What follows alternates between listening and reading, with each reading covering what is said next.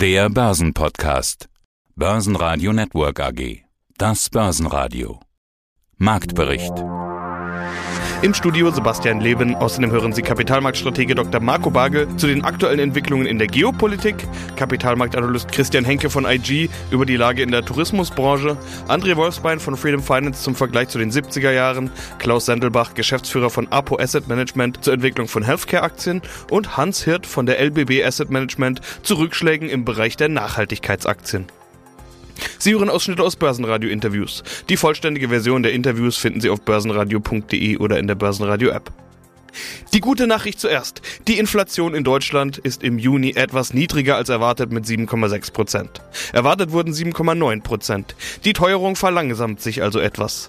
Dem DAX allerdings kann das nicht helfen. Nach den Gewinnen der letzten Tage ist heute mal wieder Minus dran. Minus 1,7 Prozent auf 13.003 Punkte. Doch auch dabei eine gute Nachricht, die 13.000 hält. Der ATX in Wien gab minus 2% ab auf 2948 Punkte, der ATX Total Return auf 6199 Punkte. Gewinner im DAX war die deutsche Börse mit plus 1%, die ja von Volatilität an den Märkten profitieren kann, wenn mehr gehandelt wird. Weitere Gewinner waren typische defensive Aktien wie Fresenius und Bayersdorf. Stärkste Verlierer im DAX waren Covestro mit minus 4,1%, Bayer mit minus 4,2% und Schlusslicht VW mit minus 4,3%. Ich bin Marco Bagel, Kapitalmarktstratege der Postbank. NATO-Gipfel in Madrid. Herr Dr. Bagel, viel wird gerade gesprochen über Gipfel-Triathlon aus EU, G7 und NATO. NATO-Gipfel ist ja quasi nur der Höhepunkt. Die Türkei stimmt dem NATO-Beitritt Schwedens und Finnlands zu. Das ist so eine aktuelle Meldung, also NATO-Norderweiterung, wenn man so will. Äh, die letzten Tage haben aber noch viel mehr Meldungen und Schlagzeilen hervorgebracht. Wie wichtig ist das, was da gerade passiert? Für Sie als Investor, als Stratege, müssen Sie da ganz genau zuschauen, hinhören, Schlagzeilen verfolgen oder ist das eher unter dem Bereich Neues zu verorten? Ja, auf jeden Fall muss man sich das genau anschauen. Ich meine, es werden ja durchaus auch Entscheidungen getroffen, die nachhaltig wirken können. Wenn ich zum Beispiel an die Preisdeckelung für russisches Erdöl oder Erdgas denke, was ja auch vereinbart worden, also das avisiert worden ist. Also da gibt es durchaus auch Entscheidungen, die nachwirken können, die das ökonomische Umfeld nachhaltig beeinträchtigen. Abseits davon haben wir natürlich auch wichtige politische Signale bekommen, nicht dass also die G7 als Einheit, die NATO als Einheit zusammen steht gegenüber der Bedrohung äh, aus dem Osten Europas, Russland. Das trägt natürlich auch durchaus zur Beruhigung an oder kann zur Beruhigung an den Märkten beitragen. Das ist insofern ein wichtiges Signal, das auch hier nachhaltig wirken kann. Ja, diese Meldung zu russischem Öl möchte ich gerne gesondert nochmal ansprechen, weil das größte Problem, das Europa gerade hat, vor allen Dingen Deutschland, ist die Energiekrise. Kann sowas gelöst werden mit einem möglichen Preisdeckel? Ich meine, man muss ja gleich auch noch dazu sagen, dass dafür auch erstmal Indien und China beispielsweise mitspielen müssten. Ja, so ist es. Das ist tatsächlich sehr, sehr schwierig, einen direkten Preisdeckel einzuführen, weil, wie Sie richtig sagen, es sind sehr viele natürlich Importeure, Exporteure beteiligt. Die müsste man erstmal alle mit ins Boot holen. Es gäbe durchaus noch eine indirekte Möglichkeit, die auch äh, diskutiert wird, dass man äh, beispielsweise dann die Versicherung äh, von Öltransporten da sind ja alle Staaten darauf angewiesen, auch Russland.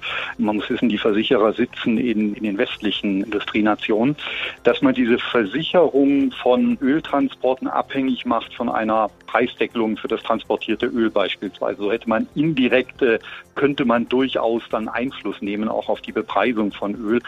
Aber das löst natürlich das grundsätzliche Versorgungsproblem nicht, weil man weiß ja nicht, wie Russland am Ende des Tages reagieren würde dann auf eine solche Preisdeckelung. Es könnte ja dann auch zu einer Art Embargo kommen oder Verringerung der Ölliefermengen durch äh, Russland.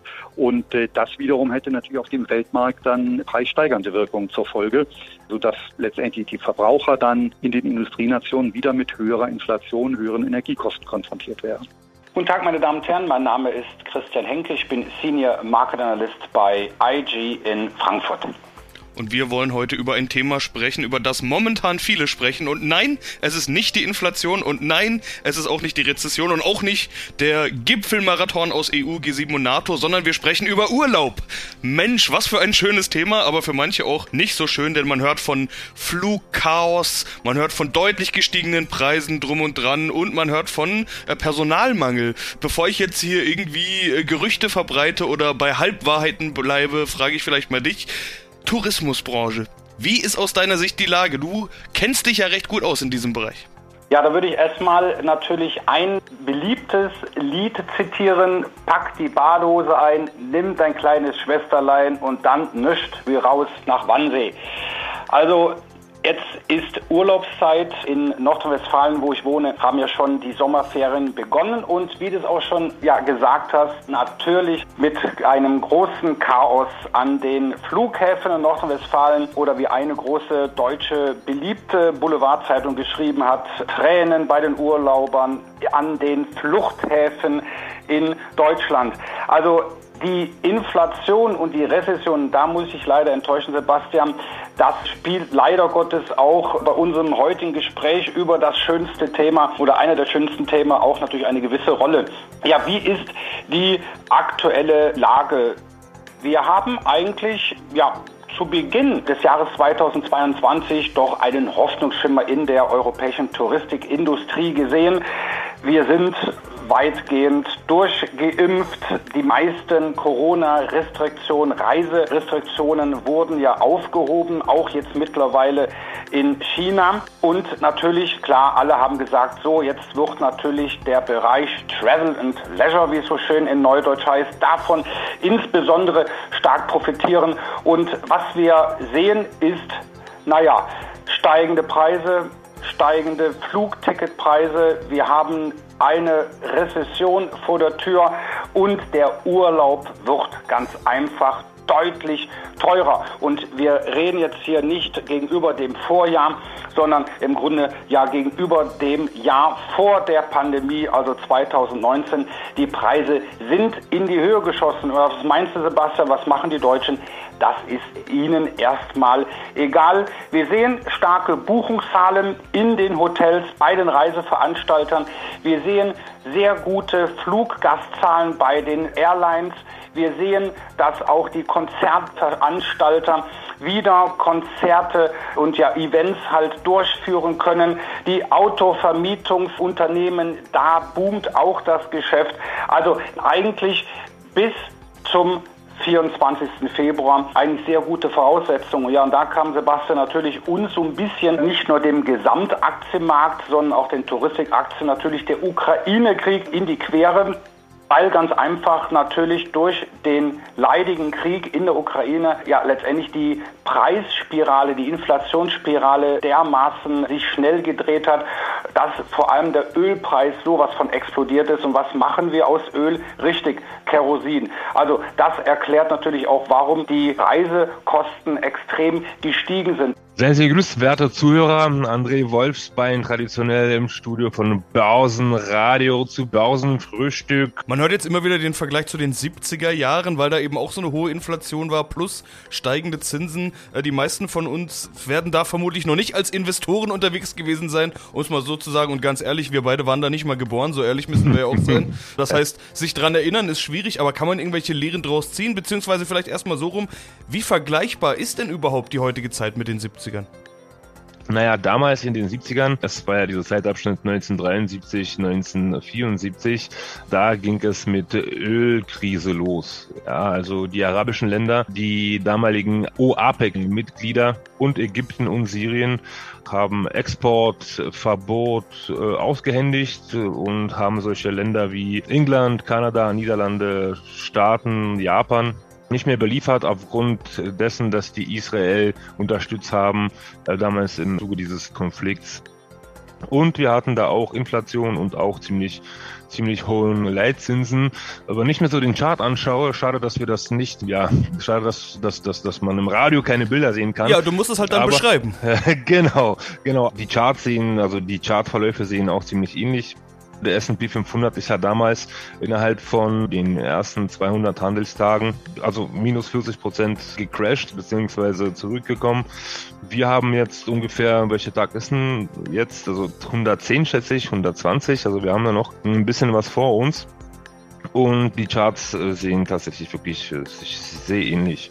Mal schauen, also Best-Case-Szenario wäre natürlich, dass die Ukraine-Krise politisch gelöst wird und baldigst endet. Ich schaue da jetzt etwas pessimistisch in die Zukunft. Mal schauen, was die Zukunft uns so bringt.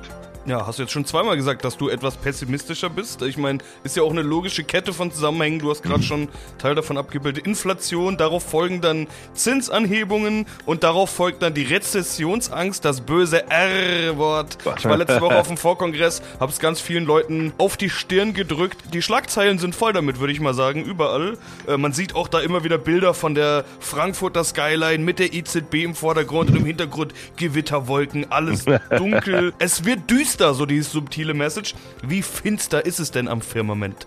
Ziemlich. Also wenn wir jetzt beispielsweise auch die Verschuldung der einzelnen Länder ähm, in Betracht nehmen, also die Eurozone, also der Corporate Debt ähm, in der Eurozone beträgt 173 Prozent ja, von BIP. In den Staaten sind das 161 und in China sind das 218 Prozent. Ja, also die Dynamik ist wirklich nicht wirklich erfreulich. Und wir haben auch Staatsschulden.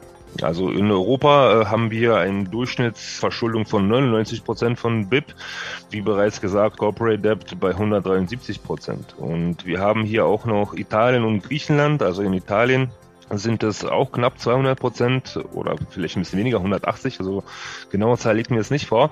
Hm, aber äh, Griechenland ist mehr als 207 Prozent verschuldet. Ja, wenn, wenn wir bedenken, dass Griechenland auch ziemlich tourismusabhängig ist in Anbetracht der Situation mit Russland etc. Also da ist wirklich ein guter Batzen an Geld weggefallen, was normalerweise ins Budget gespült wurde. Einen wunderschönen guten Tag und Grüß Gott von Klaus Sendelbach, Geschäftsführung APO Asset Management. Denn einer der wesentlichen Dinge, warum wir uns erst jetzt wieder treffen, ist ja die Corona-Pandemie zwischendrin gewesen. Selbstverständlich sind dann Healthcare-Themen, alles rund um die Gesundheit, ganz besonders in den Fokus gerückt. Jetzt treffen wir uns alle wieder hier und man hat so ein bisschen das Gefühl, Corona wäre vorbei. Das ist natürlich ein Trugschluss. Es ist nicht so. Wie ist es denn mit den Healthcare-Titeln? Sind die noch so im Fokus wie beispielsweise Ende 2020, als jeder nur drüber gesprochen hat, Impfstoffe äh, und so weiter? Wie hat sich das entwickelt? Ja gut, wir haben eine ganz interessante Entwicklung, aber das war zu erwarten. Bis Ende 2020, Sie haben die Performance unserer Fonds auch gesehen mit teilweise über 40 Prozent. Das war natürlich die Euphorie. Wir waren vom Thema her ganz klar Nutznießer der Diskussion. Es hat jetzt eine ganz klare Normalisierung stattgefunden. Das heißt, die Performance der Aktienfonds insgesamt, aber auch der Healthcare-Fonds ist negativ in diesem Jahr. Dem müssen wir uns entgegenschauen. Und insofern sprechen wir heute wieder von völlig normalen Bewertungen beziehungsweise von einer normalen Situation Situation. Bis Ende 2020 war es sexy, war es einfach. Jetzt beginnt wieder die normale Handarbeit, würde ich sagen ist dieses Minus dem geschuldet, dass ja gerade im nahezu alles fällt. Es gibt diesen Risk-Off-Modus aufgrund der Zinsen. Also ist das Sogwirkung, so will ich es vielleicht mal nennen, generell ein Risk-Off der Märkte? Ich glaube oder wir glauben eher, dass es eine Situation, ja, Risk-Off. Man stellt Gewinne klar, sicher, geht allgemein heraus. Wir sind aber gerade in der Situation seit mehreren Wochen, dass wir eine differenzierte Risk-On-Situation sehen. Das heißt, man schaut jetzt wieder, was könnte bezüglich der Zins, bezüglich der konjunkturellen Risiken doch noch tragen. Und das sind ganz klar Sachen, die man braucht. Konsum, Energie natürlich und Gesundheit. Insofern, seit wenigen Wochen sind wir wieder zuversichtlicher, aber wir müssen ganz klar sagen, konstatieren, in den ersten Monaten dieses Jahres sind wir wie alle anderen abgestraft worden, teilweise überproportional, weil natürlich die Gewinne der Vergangenheit schön in den Depots waren und die wurden glattgestellt. Das klang jetzt aber auch etwas optimistischer, was Sie gesagt haben, wie der Risk-On-Modus. Das ist ein Phänomen, was ich auf dem Vorkongress generell feststelle unter den Profis. Die sagen alle, ja klar, hat das wehgetan, aber wenn nicht im Jahr 2022 kaufen, wann denn dann? Also alle sehen das jetzt momentan eher als Kaufschuss. Da schließen Sie sich wohl an.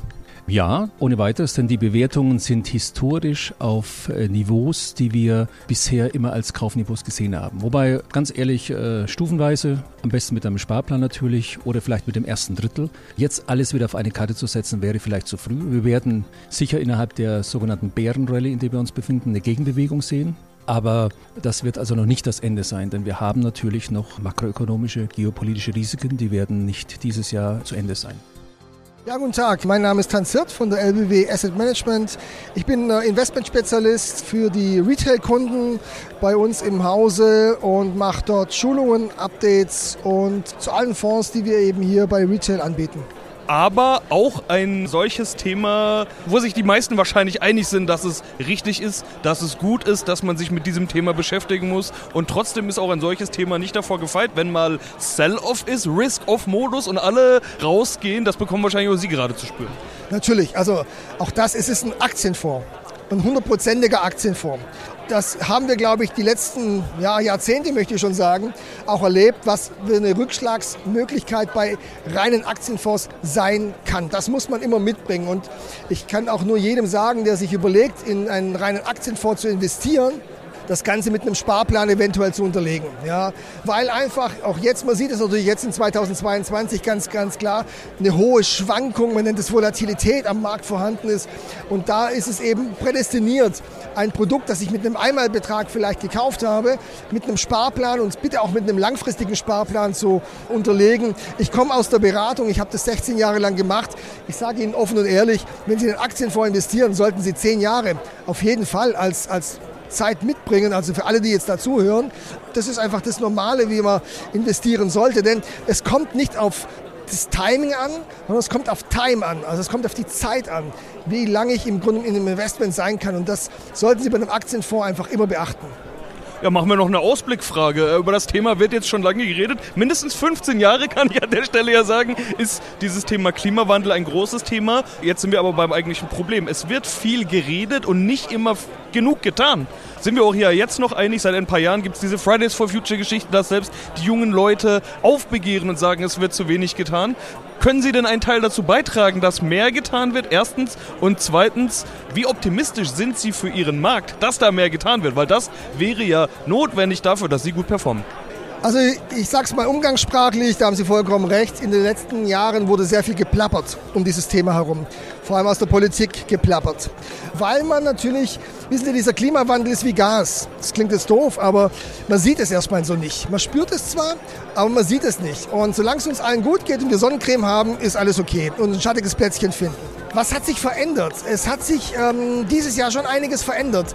Denn es geht jetzt nicht nur um den Klimawandel, sondern es geht auch um Energieunabhängigkeit. Und das ist ja in aller Munde derzeit. Und das ist äh, existenziell für viele, für, für die Wirtschaft. Und sobald es an, an die Wirtschaft geht, ist nicht mehr viel Geplapper, sondern man steht dann mit dem Rücken an der Wand. Und dann wird gemacht. Ich glaube, und das spielt eben auch in den, dem Fonds in die, in die Karten, sage ich einfach mal, weil er ja in diese Unternehmen investiert, die massiv in erneuerbaren Energien unterwegs sind, weil er diesen Ausbau fördern möchte, weil er die Transformation in der Industrie sozusagen auch mit fördern möchte. Nehmen Sie einfach mal die Industrie an sich, weil da, da steckt natürlich so viel Potenzial drin, die Stahlindustrie von CO2 zu befreien, als Beispiel die Zementindustrie von CO2 zu befreien, äh, die Recyclingindustrie nach oben zu fahren.